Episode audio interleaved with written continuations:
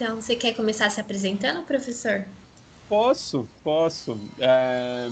Bom, eu acho que eu sou péssimo para falar de mim mesmo. Eu acho sempre parece uma coisa muito.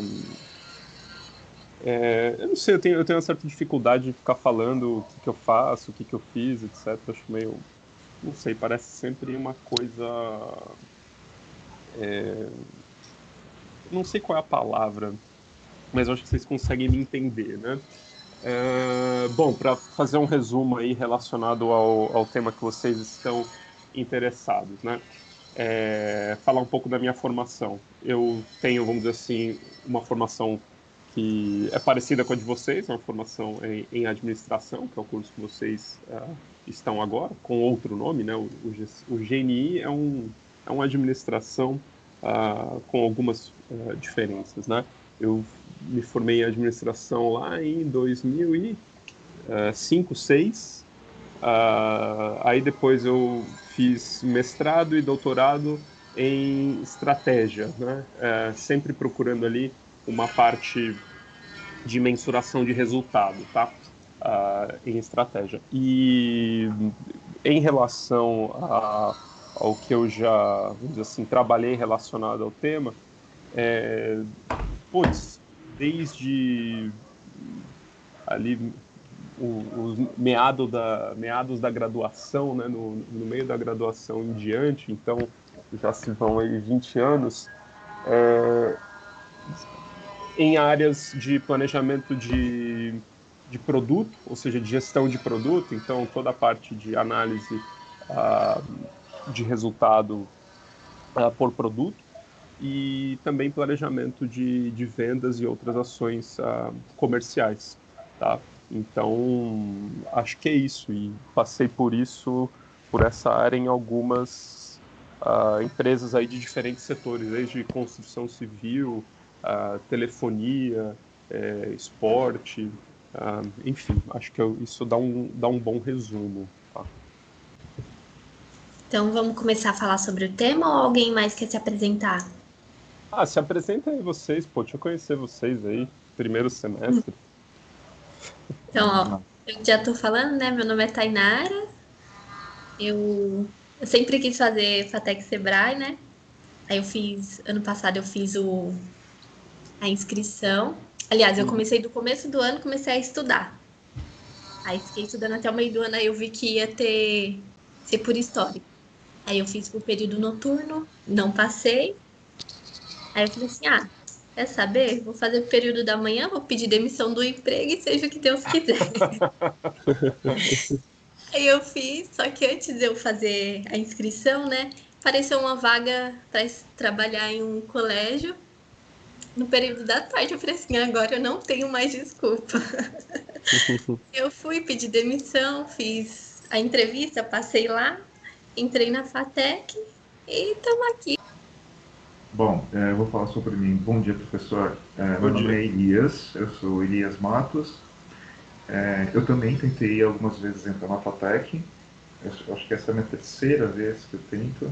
E aí consegui. E coincidentemente na empresa eu tava, já, já estava como home por conta da pandemia, mas me alocaram para um, um serviço de, até para ajudar a empresa uh, como analista comercial. Eu trabalho na, na CVC, no grupo CVC Corp, uhum. e me alocaram uh, uh, para ficar como analista comercial. E, e por conta da redução de, de, do quadro uh, e de horários também, eu fiquei no horário da tarde. E, coincidentemente, bem parecido com o da Tainara, eu fiz o fiz novamente a tentativa novamente o entrar na, na FATEC e justamente na, na manhã eu acabei passando. E e como o horário da tarde ficou para mim para eu poder atender algumas demandas da empresa casou que tipo aí eu acabei ficando no horário da manhã e, e graças a Deus a empresa não até eu espero que ela não não me não me não faço esse remanejamento assim, de horários assim, de alguns, de alguns funcionários. E hoje eu pretendo seguir aí com, com o curso. Uh, o GNI já era a terceira, a terceira vez que eu, tentava, eu falei, ah, vou tentar da manhã, vamos, vamos ver se, se rola. E consegui, graças a Deus. E tô casando aí com o horário do, do, do trabalho, a parte da tarde. Legal, bacana. Bom, vou me apresentar então. Bom dia, eu sou a Raíza. É... Eu estou fazendo esse curso por indicação de uma professora que também fez. Fiquei sabendo depois que ela é, foi a primeira da, dessa turma, desse curso do GNI. E, e aí, por indicação dela, eu comecei a fazer porque eu tenho um negócio de alimentação vegetariana. Ele ainda, como se diz, não é formalizado. Quem mas... que é a, a, a, professora que fez o curso? É a Maria do Socorro. Nossa, lembro dela. Lembra? Então.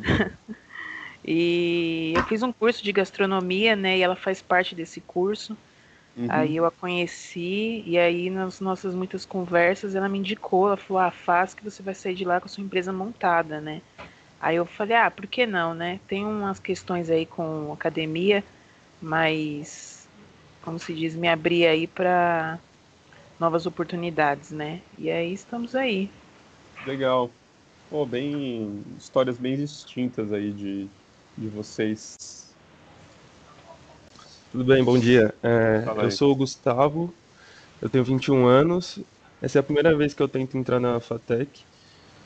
Eu busquei, busco fazer esse curso de GNI porque eu sempre tive planos com meus amigos de criar um empreendimento, algo do tipo, a gente sempre conversou, meus amigos de escola, que a gente fala até hoje, sempre é, imaginou algum plano de negócio, só que a gente não tem muito conhecimento. Aí, antes de entrar de cabeça, fazer o um negócio de cabeça, esse meu um, um, amigo meu que chama Guilherme, ele já faz o curso, acho que ele tá no terceiro semestre. Aí ele me indicou, ele falou, pô, cara, a gente que pensa em fazer, empreender junto, fazer várias coisas, esse curso aqui é bom pra caramba. Aí ele foi lá, me falou do curso, eu entrei e agora tô pretendendo pegar bastante informação, né, estudando bastante para lá para frente a gente conseguir fazer alguma coisa. Ó, legal boas histórias aí. E, pô, eu vejo aí muita, muitos de vocês aí com, ah, assim, um, uma vontade bastante forte de entrar na, na, na FATEC Sebrae aí. Né? É legal ouvir isso, legal ouvir que, que a instituição tá, tá chamando gente. Bem legal saber disso. Diga Professor, lá. desculpa a pergunta. Quantos anos hum. o senhor tem? Eu tenho 38, quase 9. Alguém quer fazer mais alguma pergunta para o professor? Inicialmente não. Então podemos entrar no assunto, no tema? Bora lá, sim, sim, sim. Então, assim, professor, você pode falar um pouquinho do tema previsão de demanda e planejamento de vendas? Sim, é, sem, sem querer assim, parecer uma coisa, aquele discurso de ah, que tal coisa sempre é mais importante e tal. Ah, mas assim, se você parar para pensar, né, é, um, um, planejamento de, de demanda e vendas, né? Bom, estamos falando da mesma coisa, né? Demanda, quantidade vendida é, é vendas, né? Então estamos falando da, da mesma coisa. É, tudo que você vai fazer numa empresa, depende da quantidade que você está esperando vender, né? Então, vamos pensar aí na a Raiza, certo? Que tenha lá a sua empresa de alimentação vegetariana, tá certo, Raiza? Isso. Né? É, em virtude de uma, se você espera vender uh, mil ou duas mil uh, unidades do seu produto, uh, é completamente diferente um cenário de outro em relação ao quanto você precisa de matéria-prima, o quanto você precisa de mão de obra alocada para processar o seu produto, o quanto você precisa até de estruturas, por exemplo, de meio de pagamento. Se você faz uma venda por dia, você não precisa é, desenvolver uma plataforma sofisticada de recebimento de, dinheiro, etc. Né? Agora, quando você uh, tem um, um, determinado número de vendas esperado, é, todo o seu dimensionamento de recursos muda, a sua necessidade de, uh, de sistema se altera, a necessidade de contratação de mão de obra, investimento em, por exemplo, despesas comerciais, como se você estiver falando hoje de um mundo digital, de posts patrocinados, de investimento em mídias sociais, é, enfim, né, é, a quantidade que você vende, ela define tudo operacional da tua empresa, né? É, então, assim, é o número mais importante a ser é, conhecido, é, não vou dizer diariamente, mas pelo menos dentro de um ciclo de planejamento normal, entendeu? Então, uma empresa assim que queira crescer, é essencial que ela use esses esses recursos, né, de previsão de vendas, planejamento. Então, é, quem que, que me perguntou aí foi a Tainara, né? Isso. Foi, né?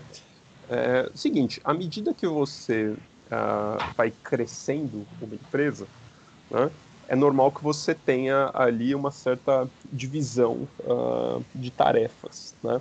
Entre as pessoas que trabalham lá. Vocês estão lá uh, devem estar cursando a disciplina da, Natra, da Natália, ela, ela, ela um, leciona o Teorias de Administração, certo ou não?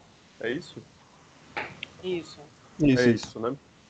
Em algum momento você uh, aprende lá uma certa dentro lá daquela escola de administração uh, científica ou um pouquinho depois disso um cara chamado Fayol. Com essa divisão de, de, tarefas na organização, então, entre uma área comercial, uma área de recursos humanos, uma área de produção, né? isso é uma herança de estruturação que já dura mais de 100 anos. Né? É, é normal você ter essa, essa divisão de tarefas. Né? E por diversos fatores, ah, cada um gosta de fazer uma coisa, é mais competente fazer aquilo, etc. Uh, e uh, é razoavelmente aceito que assim a empresa funciona melhor, ela se torna mais eficiente dessa forma, né? É, assim, se uma empresa quer uh, crescer, né? É, o crescimento de uma empresa está óbvio relacionado ao crescimento de vendas dela, né? Agora, como crescer? É, só há, há poucas formas de crescimento se você uh, entendê-las conceitualmente, né? Ou você aumenta a sua quantidade vendida para clientes atuais, ou seja, fazem eles comprar mais, ou você conquista outros clientes, né? É, então, re resumindo é isso. É, tudo, todo, todo palavreado uh, moderno uh, que se fala de growth hacking, de não sei o que lá, tal, no fundo, você está falando disso. E, assim, o, o que faz uma empresa crescer é conhecer ou, vamos dizer assim, sistematizar uh, como esses vetores de crescimento podem uh, funcionar. Né? É, ou seja, a partir do momento que você uh, passa a conhecer qual que é o esforço comercial que você precisa né, é, para que você tenha uma resposta de, de mercado, você consegue crescer com, com uma certa, assim, com crescer de forma consistente sem tropeçar muito, né? Ou seja, sem passar por uh, situações em que os seus recursos não estavam uh, bem dimensionados para aquela situação de crescimento. Então, novamente, eu vou falar aí da, da Raíza, que falou que tem a empresa de alimentação uh, vegetariana. se você fecha um determinado pedido que vai aumentar suas vendas em 50%, uh, você precisa, às vezes, se preparar para isso, né? Ou seja, você precisa contratar uma mão de obra, é, desenvolver outras formas de, de logística, né? Uh, então, se você tem um, um planejamento uh, de vendas, você consegue é, dimensionar toda essa estrutura necessária uh, para atender isso sem grandes problemas, vamos dizer assim, sem você atrasar pedido, etc. Né? É, e é do jogo, né? É você passar por problemas é, de crescimento, de você não estar tá preparado para atender uma certa demanda, etc. Né? Então, o planejamento ele te ajuda a não passar esses perrengues. Agora, o planejamento ele não garante é, que você vai fazer aquilo, né? Tem uma é, eu adoro essas pesquisas que divulgam que a empresa quebrou porque ela não tinha um plano de negócio. Não, isso é mentira, né?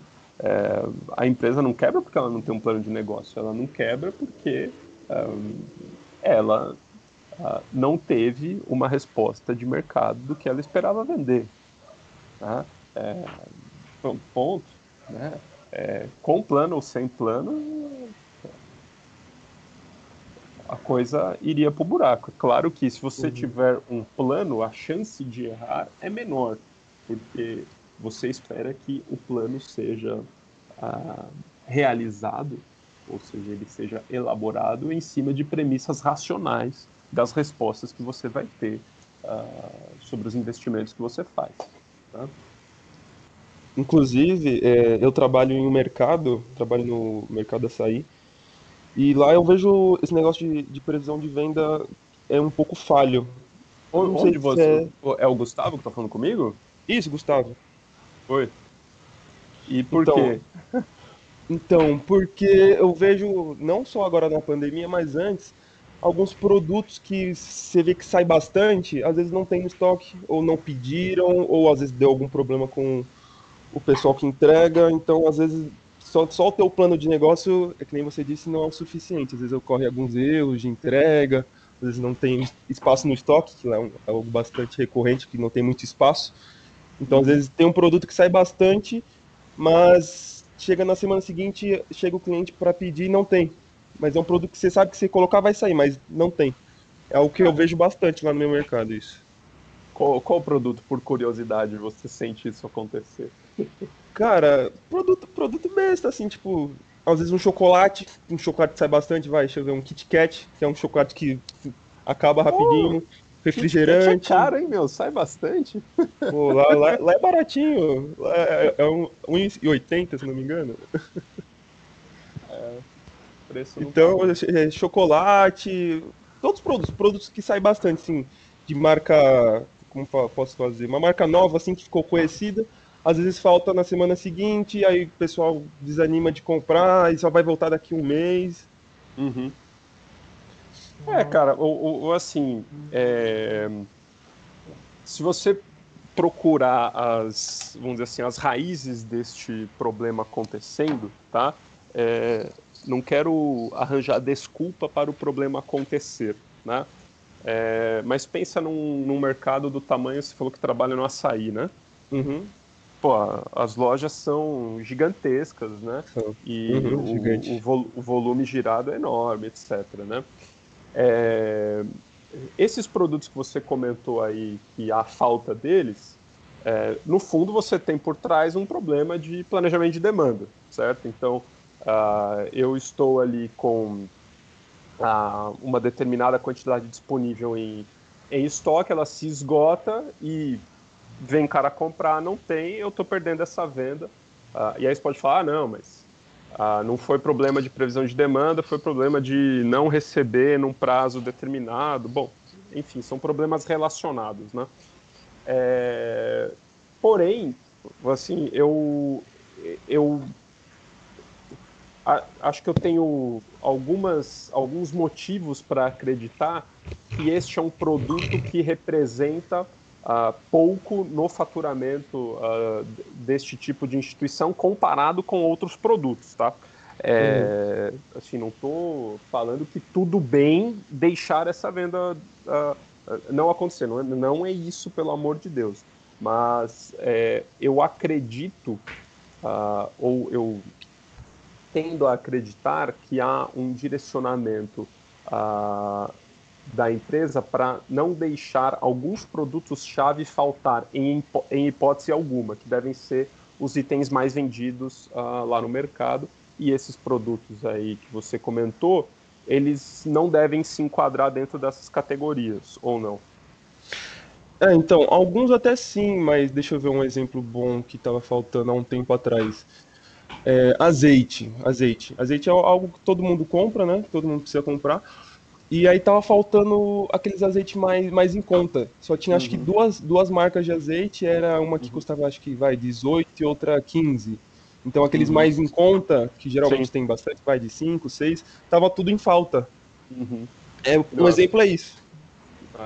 É, o começa, tenta reparar assim, qual que é o assim, o giro de cada categoria, né? É, uhum. É, é, meio senso comum falar que nesses mercados que se convencionou chamar de atacarejo, como açaí, como roldão, como macro, né? É, os itens, vamos dizer assim, de alimentos e bebidas, aqueles itens mais uh, que enche carrinho mesmo, como arroz, feijão, macarrão, uh, refrigerante, cerveja, não sei o que e tal, que esses itens eles uh, têm um, um, giro muito maior, né? É, ou seja, eu coloco na prateleira ele já sai porque são os itens mais comprados, né? Então, eu acho que deve ter um, um, foco muito maior em não deixar esses produtos de giro muito maior uh, não, não faltarem sob hipótese alguma. É claro, às vezes acontece um erro e o produto falta, né? É, do Sim. que um, um, uma atenção especial é, para produtos com giro menor. É muito comum essas, essas empresas aí, os supermercadistas, eles terem os gerentes de categoria. Essa figura existe lá onde você trabalha ou não? É, como assim, gerente de categoria?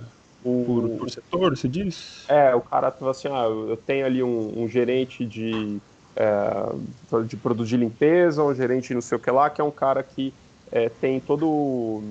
cuida da, uh, de todo este processo de compra do, do, do item até a, a disponibilização dele para venda, né?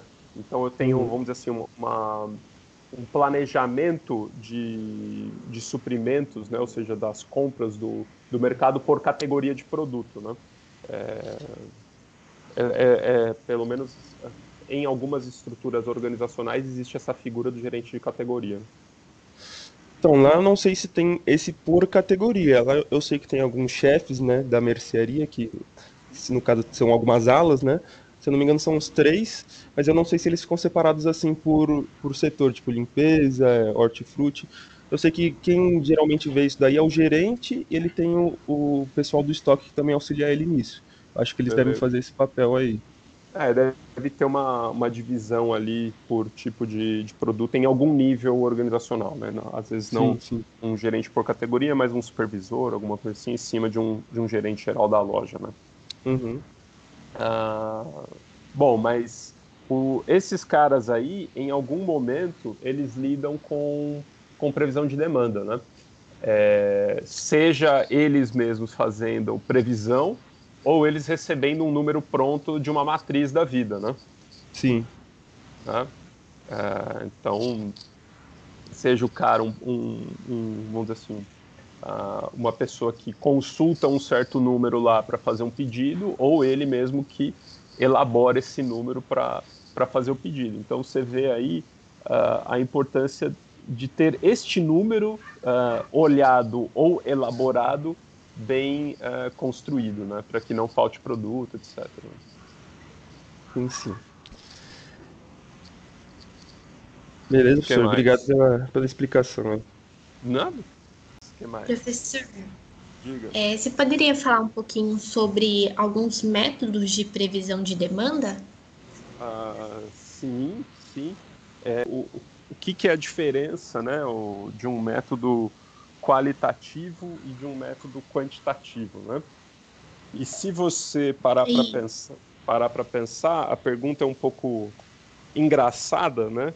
Porque assim, como é que um método qualitativo gera um número, né? Então, porque você está falando de previsão de demanda, eu estou falando que, olha, a gente vai chegar aqui num determinado número esperado de vendas, e aí você está me falando, olha, existe então meios qualitativos de gerar esse número, uh, né? Porque como é que alguma coisa qualitativa gera um número? Ah, já era, né? É, ou seja, qual que é a, a, diferença entre você ter uma abordagem qualitativa e uma abordagem quantitativa, né? É, é como este número é construído, né? Então, um método quantitativo ele parte de algum, vamos dizer assim, de alguma expressão matemática, seja ela sofisticada ou não, uh, ah, para gerar um determinado número. Já um método qualitativo, ele tem ali uh, alguma, vamos dizer assim, interferência humana, uh, subjetiva na construção deste número. A gente está acostumado a acompanhar os números aí uh, de pandemia e um dos números que se divulga muito é média móvel. Confere ou não? Já ouviram falar, sim. né? Sim, né? Sim, assim, ah, sim. Então a, a, média móvel de casos, a média móvel de, de óbitos, né? E tem muita empresa que utiliza a média móvel como, como instrumento de previsão de demanda. Né? É, o, o, quem aí, o, o rapaz que que trabalha aí no açaí provavelmente já viu em algum momento, ou vai ver, uh, o pessoal falando de média móvel lá. É, e, assim, é um bom método você utilizar a média uh, móvel? Ele é um método quantitativo. Né? É, agora, ele é um método sofisticado? Não, é uma média. Né? É, ele serve para ver tendência? Ah, serve. Agora, ele explica o porquê da tendência? Não, não explica. Né? Eu não sei o, se a média móvel, por exemplo, de caixas de Coca-Cola vendida está subindo ou está caindo, eu só sei que ela está subindo ou está caindo, eu não sei o porquê. Né? É, então eu vou esperar que ela continue caindo, eu vou esperar que ela continue subindo, com base em quê? Né? Então, certos métodos, eles podem ou não ter o que a gente chama de, de uma explicação. Ou seja, eu tenho métodos causais, ou seja, que eles me explicam a causa, né, são modelos de causa e efeito, ou eu tenho métodos quantitativos que são uh, mais simplificados, como é uma média móvel, por exemplo. Ela me diz uma coisa, só que ela não me explica o, o porquê. Né? É, e, e, um método qualitativo, né, onde você tem ali a, a interferência de uma uh, de uma intervenção humana subjetiva, uh, ele tem, tem suas vantagens e desvantagens também, como, como tudo na vida. Né? É, eu, eu, particularmente, a, a minha visão, ela, ela parte de uma. Eu, assim, o que, que você acha melhor, Rodolfo? Eu acho melhor você ter uma combinação dos dois. Né? Eu acho que você, a partir de elementos quantitativos robustos, você pode uh, ter melhores interpretações, ou seja, você aumenta o seu nível ali de, de conhecimento de uma determinada coisa, e você pode fazer uh, interferências subjetivas, uh, sim, mas essas interferências subjetivas estarão mais embasadas, né? É, então, eu acho que um equilíbrio entre, entre qual e quant é sempre é, bem-vindo. Né? Então, em, tem algum momento assim, professor, que, que o planejamento ele é essencial? Se não tiver, vai dar ruim, né? Uh, olha, o, eu, eu, penso o seguinte, tá? É, uma, empresas de portes diferentes, ou seja, uma, uma pequena empresa comparada com uma grande empresa, é, tem, tem cenários muito diferentes né, para serem enfrentados. E tem até também um pouco de. Uh, tem certas diferenças por produto que, que precisam ser uh, levadas em consideração. Né? Eu acho assim, à medida que você tem uma ah, vai você abre uma, um pequeno estabelecimento de alimentação, por exemplo, uma, uma pizzaria, vai, uma pizzaria de delivery.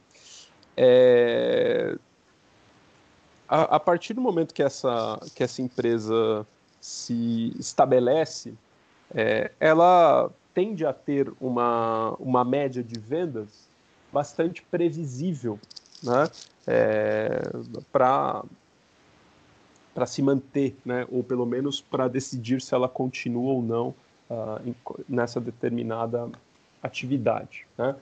É, agora, quando você está iniciando a, a operação, né, quando você está iniciando a operação, sempre há um enorme ponto de interrogação de qual que, qual que vai ser uh, as tuas vendas ali para o próximo mês, semana, enfim, qualquer, qualquer horizonte de tempo, né? É, se a gente fosse comparar a qualquer empresa que está abrindo hoje com as vendas aí uh, onde o, o, Gustavo trabalha lá no Açaí, cara, uh, elas vão ser muito mais previsíveis uh, no supermercado que já existe há 300 anos do que alguém abrindo as portas, né?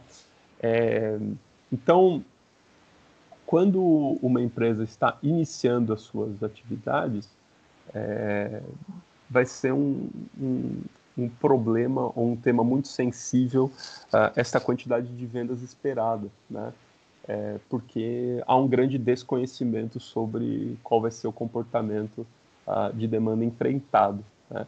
E quando você ainda coloca, por exemplo, uma subjetividade de serviço, né? então, ah, eu vou abrir uma consultoria. Tá bom, ah, ninguém vai bater na sua porta para comprar serviço de consultoria. Você vai precisar de um esforço de venda proativo, você precisa ir atrás de, de clientes, né? E como o serviço ele tem uma questão de intangibilidade e aí um serviço profissional uh, bastante ma, uh, mais complexo de ser vendido, né? Então você até uh, alcançar uma maturidade de vendas ou de conhecimento sobre o resultado do teu esforço comercial tende a demorar mais, né? É, então, assim, como é que eu me planejo nesses cenários é, diferentes, né? De eu já estou estabelecido e eu ainda não estou estabelecido, estou uh, começando a, a minha empresa, né? Olha, quando você está começando, eu, eu encaro como uma, uma abordagem de o quanto de risco você está disposto a correr, né? Então, olha, eu vou montar aqui o meu estabelecimento comercial. Uh, ok, você em algum momento vai fazer uma conta de o que a gente chama de ponto de equilíbrio, né? Do mínimo de quantidade vendida para você se manter. Né? É, então, é, este número você precisa ter sempre ele na mão. Né? Tipo assim, olha, o quanto uh, de quantidade vendida eu preciso para ter lucro zero. Né? Esse número é fundamental. E no começo da sua atividade, você uh, vai, vamos dizer assim, apostar, entre aspas, que você é, consegue chegar nesse número com razoável facilidade. Né? E aí uh, você vai se, vamos assim, basear no que você vê no mercado sobre as chances de você chegar ou não uh, neste número mínimo. Né? Então, assim, olha, eu vou abrir aqui um e-commerce de produtos de vestuário. Né? Tudo bem, então, primeira lição de casa é conhecer é, todos os custos que formam o teu produto. Então, olha, o custo de a confecção aqui dos produtos vai ser, sei lá, 50 reais, tá bom. Né? É, ok, aqui o, a quantidade de. A, o meu custo de comercialização, ou seja, o tanto que eu tenho que investir para esse produto ser vendido, é, por exemplo, 10 reais para gerar uma venda na internet, né, por produto. Ou seja, eu estou falando de um custo total de 60 reais por produto para gerar uma venda. Ah, tá bom. É, quanto que eu vou ter que uh, quantas unidades eu vou ter que vender para ter um determinado uh, nível de, de lucro, uh, lucro contábil zero, né? Então, vocês ainda vão aprender qual é a diferença entre lucro, lucro contábil e lucro econômico, mas vamos ficar só no, no lucro contábil zero. Assim, olha, então eu preciso atingir um certo volume de vendas, que é aqui o, o, o básico para eu me manter, esse lucro zero, e eu vou fazer essa aposta porque eu acho, eu tenho boas informações de que é um número possível. Ah, eu vi a concorrência consegue, uh, eu vejo aqui três, quatro, cinco empresas conseguindo também, então eu acho que eu vou conseguir também, porque eu sou tão competente quanto eles. Então, em, em algum nível uh, da, do seu começo como empresa, será ali uma escolha de quanto de risco você vai uh, escolher correr. Né? Então, para atividades pequenas, eu estou correndo pouco risco, porque eu estou comprometendo pouco recurso. Agora, se eu quiser abrir uma empresa produtora de petróleo, eu vou correr um risco enorme, porque é um investimento de bilhão de reais. É isso. Além de prever, é bom você conhecer o seu público antes de tudo, né? Daí você já tem uma base melhor para fazer essa previsão. Se você sabendo como que é seu público, é, o que eles buscam, isso daí é algo acho que é essencial para para você fazer esse planejamento de demanda, fora esses números, tudo isso, né? Sim, mas o, o número ele é uma representação de tudo isso. Né? Uhum. É, o número ele não cai do céu. O número, ele, o número, coitado, ele nem sabe de onde ele vem. É você que criou o número. O número é uma invenção humana. Né? É, o, o um não sabe que é um, o dois não sabe que é dois. A gente que sabe o que, que é um, o que, que é dois. Né? É, então, quando a gente atribui o um para alguma coisa, a gente está colocando um significado naquilo que aquilo é um, não é dois, e assim por diante. É, e esses números que a gente elabora, eles partem sempre disso. Ah, um determinado uh, uh, padrão de consumo, etc, etc. Se eu fosse perguntar aqui, uh, na a minha aula inicial de planejamento de demanda, é sempre a mesma, né? Estou até estragando a, a, a, surpresa, né? Assim, quantas fraldas são, uhum. são vendidas por dia no Brasil? Né? Ponto. Assim, ponto de interrogação. Quantas? Né? é, é um número é, que é razo razoavelmente fácil você chegar em parâmetros de estimação para ele. É, agora, o, se ele vai ser, vamos assim, como ele vai se comportar depende de uma série de, de fatores que, ok, eu conheço ou tenho boas chances de conhecer esses fatores. Uh, mas aí eu tenho que usar os números ou os parâmetros adequadamente. Né? Ou seja, eu que tenho que interpretar o significado das coisas para gerar um bom número. O número, coitado, não é culpa dele ele dá um, cem ou duzentos mil. A culpa é minha. Ou seja, professor, é muito na prática, né? Porque por mais que a gente tenha um planejamento, não é algo é, exato, né? Então é na prática que você vai descobrir se a coisa vai funcionar ou não, né? É, é. errado, assim, pensar dessa forma? Olha, eu, eu diria que é parcialmente errado, tá? É, por quê? Acho que você consegue é, reunir sempre alguns parâmetros para errar menos. É, é, isso que é planejamento. Né? É, planejamento é todo um processo racional para errar menos. Né? É, é isso que é um planejamento. Você adota uma série de premissas racionais uh, para que você tenha um erro menor. Né? Uh, você pode pura e simplesmente apostar na sua intuição, tá? É, ou seja, não seguir nenhum processo racional, uh, analítico para fazer um planejamento de, de, vendas. Ah, eu acho que vai vender 100 ou 200, ah, por quê? Ah, é mais ou menos o que eu acho, baseado no que eu vejo aí, etc. É um processo intuitivo. Ele tem seu valor? Tem, né? Agora, é, qual, que, qual que é a vantagem de fazer assim? A vantagem é que demora muito menos para você fazer um processo intuitivo. Tá? Ah, agora, quando você perde um pouco mais de tempo, a vantagem é que você tende a errar menos no seu planejamento, né, sobre a materialização daquilo. Né? Então, assim, a, a prática ela vai ser um elemento fundamental, óbvio, mas é, eu não gosto quando há uma ultra, vamos dizer assim, valorização da prática apenas como um reforço da intuição, porque isso, uh, isso não é científico. Né? É, se a gente fosse apostar sempre na intuição e na prática, sem qualquer tipo de, de avaliação uh, de resultado ou de um processo analítico das coisas, a gente ainda estaria na Idade Média. Né? É, professor, é, eu estou ouvindo e anotando muitas coisas uh, aqui no, no, caderninho. Ai, que perigo. O que me faz, o que me faz remeter a algumas, algumas histórias, por exemplo, a gente está falando sobre estudos, justamente estudos científicos, né? Que são os uhum. processos uh, racional, processo analítico e tal. Uhum. Que eu, eu até notei aqui, eu achei bem interessante, que é justamente para a gente poder fazer a materialização do, do próprio negócio. Uhum.